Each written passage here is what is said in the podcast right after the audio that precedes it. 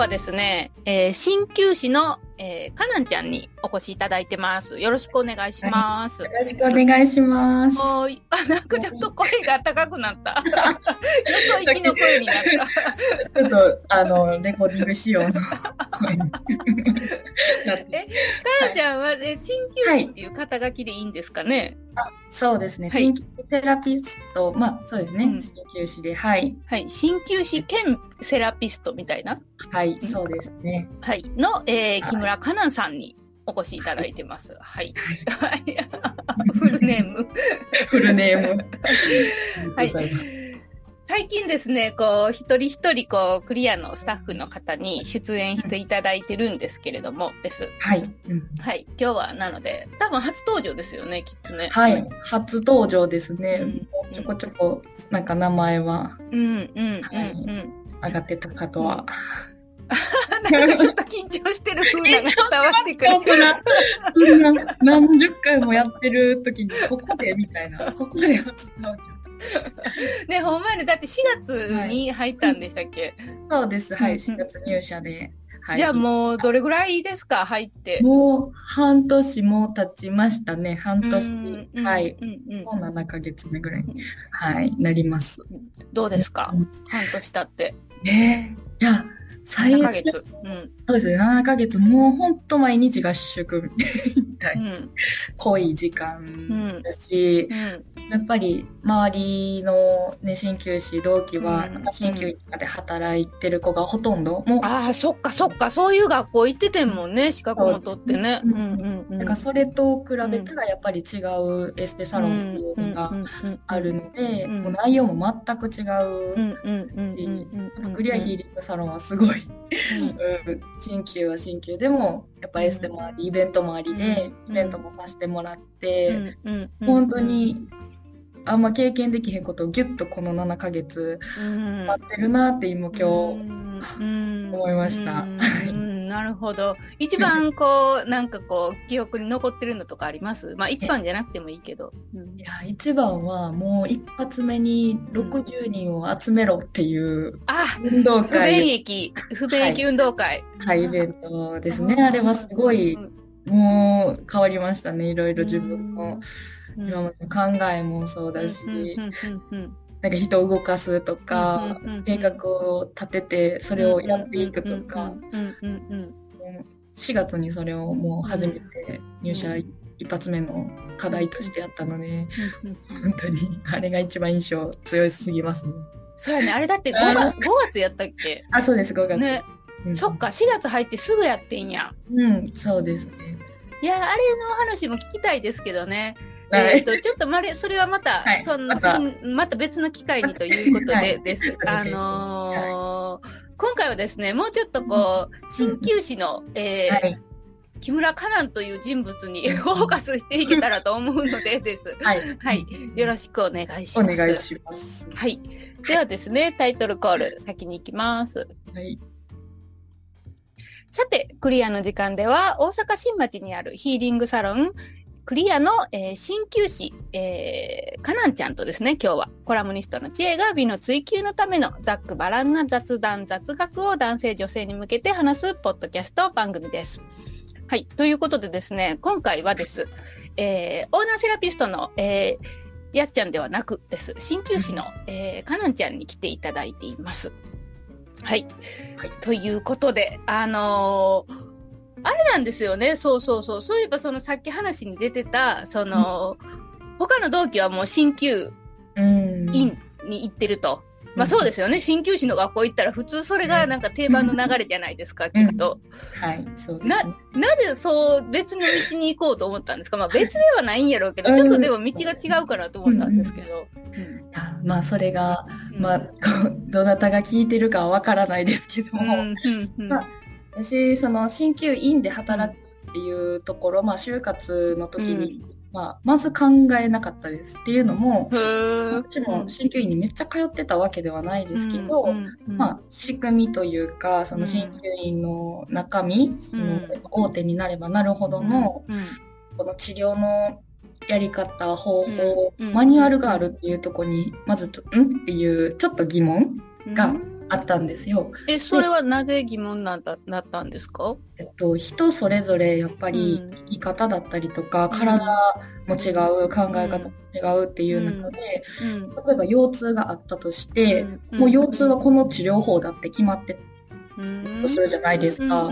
それで、ほんまに治るんかなみたいな不安？私が患者さんだったら、なんかそういうマニュアルがあるって知ってしまったら、なんかちゃんと見てくれてない気がするっていうところが、え？っていうところがあって。その、ちょっとごめんね、話をって。その、えっ、ー、と、学んできたことにマニュアルがあるっていうことの違和感がそのすごいあったってこと？その学校で学んだことをこう経て、その、マニュアルが、会社でマニュアルがあるっていうのは結構普通の感覚やと思うねんな。ああ、よかった、みたいな。その道しるべがあるみたいな。でも、そこでそのマニュアルに違和感を覚えるっていうことは、もう新旧そのものにマニュアルがあることに対して違和感を感じるってこと？あそうですね。鍼灸自体にマニュアルがあるとは思ってないんですけど、やっぱり流派がすごいいろいろあったりとか、美容医学的に治療する方、西洋医学的に治療する方っていると思うんですけど、それの中でもう会社自体でマニュアル作ってる、でそれに沿って治療しないといけないというか、それで話もあんま聞かない、15分保険診療で、それだけの治療ができるんやろうとか、もう誰だ次来てください、次来てくださいのたらい回し感もすごい違和感だったし、ちゃんと人を見てるのかどうかっていうとこに、私はすごい、うん、なん。か微妙。なんかそれだったら、うんちゃんと1時間見れる場所のシーン見たりとかっていう方に、もうすごい選択肢を絞っていってました、時点で。そそしてそれでもまた鍼灸院っていう選択肢はきっとあったと思うねんな。あはい。うんうん。そこでなぜ、なぜみたいな。あ、なるほど。そうですね。ってなってくると、うん、まあ、このコンセプト、その予防医療っていうところですね、うん、一番そこが、やっぱりエステサロンに就職したかったわけではなく、うん、うん、そうよね。このクリアヒーリングサロンにすごいヒットしたのは、うん勉強をしていく中で、うん、まあ、病院で働きたいっていうのが一個あったんですよ。新規院ではなく、まあ、病院でその多職種連携っていうところ、看護師さんとかお医者さんと一緒に連携を取って一人の患者さんを見ていくっていうのをめっちゃいいなっていうのが学校で学んでて気づいたことで、で病院にも見学に行きました。行ったんです。まあ、そこの人事担当の方に、いや、鍼灸ってね、正直ちょっと数値化とかできないし、僕あんまりないよ、みたいな。ああ、やっぱりその西洋のあれがメインやから、はい、西洋医学が、うんうん。日本はそうだよ、みたいな感じで言われて、そっか、とちょっとショックを受けて帰ったんですよ。で、帰った後に、なんか病院ってそっかみたいなあんま鍼灸師ってこう受け入れられてないんかな、うん、でいろいろ調べたりしてもそんな風に出てくるし、うん、あそっかと思って、もう一回学校の求人サイトで、うん、なんか鍼灸院と病院以外にないかと。うん。うん、なるほどなるほど。うん。うん、だけて、もう私の道は何なんやと思ったら、一つだけクリアヒールさんポン出てきて、何これって私からしたら予防医療って何何何何なるほど、なるほど。ワードばっかり持ってて。でも、はい、もう行くって決めて、もう1週間以内に電話を。はい、行きました。それがあれや、この間話してた、お店で話してた、その、初めて来た時や。はい、そうです。ね。で、あのね、西山さんに言われてたよね、オーナーの。あの、この子、初めてやのにめっちゃ喋るな、みたいに言われてたよね。はい、めっちゃ緊張してましたけど。ね、なんか、うろうろしてたって言ってたよね、お店の前。緊張して、次を行き来行き来して、レシートとね、すごい緊張しましたね。うん、そんな、そんな経緯があったのね。なるほど、なるほど。病院を挟み、うん、病院の一個手前の道があったっていう発見がすごい私的には嬉しくて、で、保険診療、まあ、ではないというか、まあそうですね、鍼灸もある、私も学校行ってる間にアロマトリートメントのリラクネーションサロンでアルバイトをしてたので、アロマもある、もう、もう好きなことしかないやん。もう働きたいってもう友人サイトに見た時から、感じてましたね。はい、そんなそんな感じで入って一発目不便益運動会やったわけね。2年とみたいな感じでしたけど。いやすごい、うん、コミュニティとか、そんなに全然、なんか触れたことがなかったんです学生だとはいえこうサークルとかにも入ってなかったし、なんかすごい新しい経験だからもう本当に楽しかったです。うん。うんちょじゃあこのポッドキャスト聞いてる方ってあの、はい、基本はクリアのも既存のお客さんが多いんだけど、うん、あとあの奥に行ってなくてそのカフェの方もちらっと聞いてるのと、はい、あとはまあその本当に偶然パッと聞いてる方もいらっしゃるので、うん、そういう方に向けてあの、はい、不便行き運動会の説明をちょっと簡単にお願いします。はい、はい、簡単に。まず、まあ、運動会っていうのはもうわかるじゃないですか。で、多分わからないのは不便駅っていうのだと思うんですけど、まず、これの考えっていうのが、あの、まあ、不便で良かったなって思えることを、まあ、不便駅って言います。簡単に言えば。で、例えば、不便駅ってどんなことがあるかって言ったら、まあ、日常生活にもいっぱい転がってるんですね、不便駅。うんうん、階段ってこれ不便要素が入ってるんですけど、まあすごい便利なエレベーターとかエスカレーターも車とかもそうですけど便利な移動手段があるじゃないですか。っていうのはすごい便利なものだけどよくよく考えてみたら足を動かせてないっていうので、ちょっと不健康よりというか、使いすぎると不健康になってしまうものだと思うんですね。これは逆に便利害っていう便利すぎることに起こる害のことっていうんですけど、で不便利はその反対。不便だけど、いいことがあるっていうのがあって、話戻ると階段ってちょっとしんどいじゃないですか。しんどいね。めっちゃしんどいっていうのはあるんですけど、登っていくと足めっちゃ動かしてます。で脚力も上がる。で運動にも軽い運動にもつながる。で体にめっちゃいいことが実はある。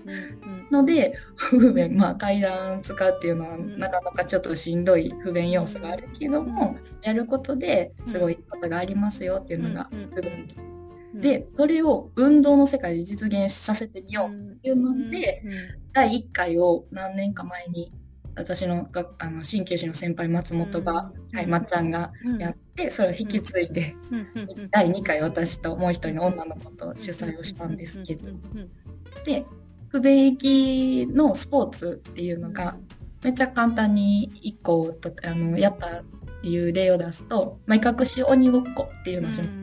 目隠しで鬼ごっこ。はい。普通鬼ごっこって普通に見えてるじゃないですか。タッチしに追いかけ。る。だけど、目隠しをして相手に相手は目隠しをせずに鈴を足につけてます。ああ、あの、あれね、なんか棒で叩くやつやったっけ、あれ。そうそう、あ、棒を叩く、そうそう、チャンバラーバージョンもしたんですけど、目隠し鬼ごっこは目隠しして音だけを聞いて相手を追いかけに行く。なので、すごい不便。もう目が見えない不便。そうよね。でも、あのすごい聴力も使って相手の感覚とかを読み取ってっていうところで、まあ、そういう感覚が研ぎ澄まされたりとか、まあ、ある意味その障害者の方の気持ちを考えるきっかけになったりっていう、まあ、いいことにつながるようなスポーツをたくさんしたっていうのが勉強とかすいません簡単じゃない。全然いやいやすごい分かりやすかったです。なんか私もその5月の不便域運動会初めて出たんですけど、うん、あのねすごいすごい面白かったですよでもほんまに。なんかねその普段見えへん、まあ、目隠しとかしてるからリアルな景色は見えてないねんけど、うん、普段見えへん感覚とか体の使い方をするから、うん、すごくなんか発見がすごく多くて。そうですね、うんうんなんかすごく面白かったですね。よかった、うん。あれはなんかこう定期的になんかこうやりたいなって思いますよね。なんかその、スマホを、例えばじゃあ1週間使わへんみたいな、なんか継続的な不便益とかも、すごいやったら面白いんじゃないのかななんて思ったりして、そうですね。なかなかできないし、まあ、やったらそこ気づきがありますね。一体、なくなったらどうやって連絡手段取ろうって。ね。ただ相手のことをよく考えるとか。ね、事前にやらなあかんことも出てくるやろうしね。そうです。大体スマホで完結するもんね、大体のことがね。日常ね。すごい。あ、そうですか。なるほど。なるほど。なになんで笑ったなんで笑った？はい。いや、でもね、その、今日お話聞いててすごい思ったのは、はい。なんかね、その、なんかもうそういう、かなんちゃんとかね、そういう、こな昨日話した大衆君もそうやけど、うん、あ、ちょっとあの連続で収録してるんですけど、うん、その、すごいコミュニティとか、そういう、なんやろうな、病院と、病院にもない。でも、普段生きてたら、その、出会うことのない、でも欲しいものみたいなものが、その、かなんちゃんが言ってるような、医療機関のような、でも医療機関ではできないことみたいなやつやんか、予防医療とかなんか特に。だからね、あの、なんかちょっと私、おばあちゃんみたいな言い方になってまうかもしれんけど、はい、めっちゃいっぱい作ってほしい、ほんまに。うん、いや、うん、ほんまに思います。日本中に作ってほしい。いります。うん、病院と同じぐらい、うん、横についててもいいぐらい。全然いいと思う。それを、なんか先頭立ってほんまにやってってほしいなって、ほんまに心から思う。うん。なんかもう、うん、とりあえず、とりあえずその大阪の、じゃあ、なんやろう、あの西区なのかそのクリアあるとこなのか、まあ、八尾でもどこでもいいけど別に。そうそう私八尾住んでるからね、はい、私も、うん、なんかほんまにもう日本中に作ってほしいなって思うほんまに心から。うん、うんなんか、うん、その病院ってなんかね私ねすごいこうやっぱり行きたくないところっていうイメージがすごく強くて。あ,、うん、あとなんやろ。みんなすごい忙しそうに働いてはるからすごい気使うし聞くの、はい、うん、逆になんか、心の病って出てくるわみたいな、うん、なんか聞聞いたらあかんのかなみたいな。でもそその聞いたらあかんことでモヤモヤ感が出てネットとかで調べて余計モヤモヤ感になるみたいな。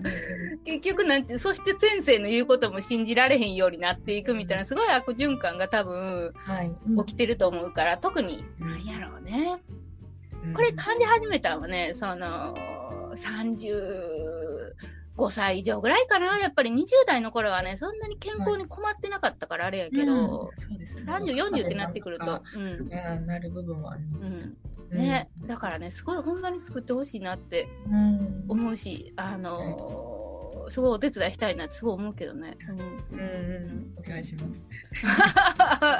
やりますんでお願いします。そうですね、やるんですよね。というかやってますね。やってますからね、すでに。はい。なるほど。はい。なるほど、なるほど。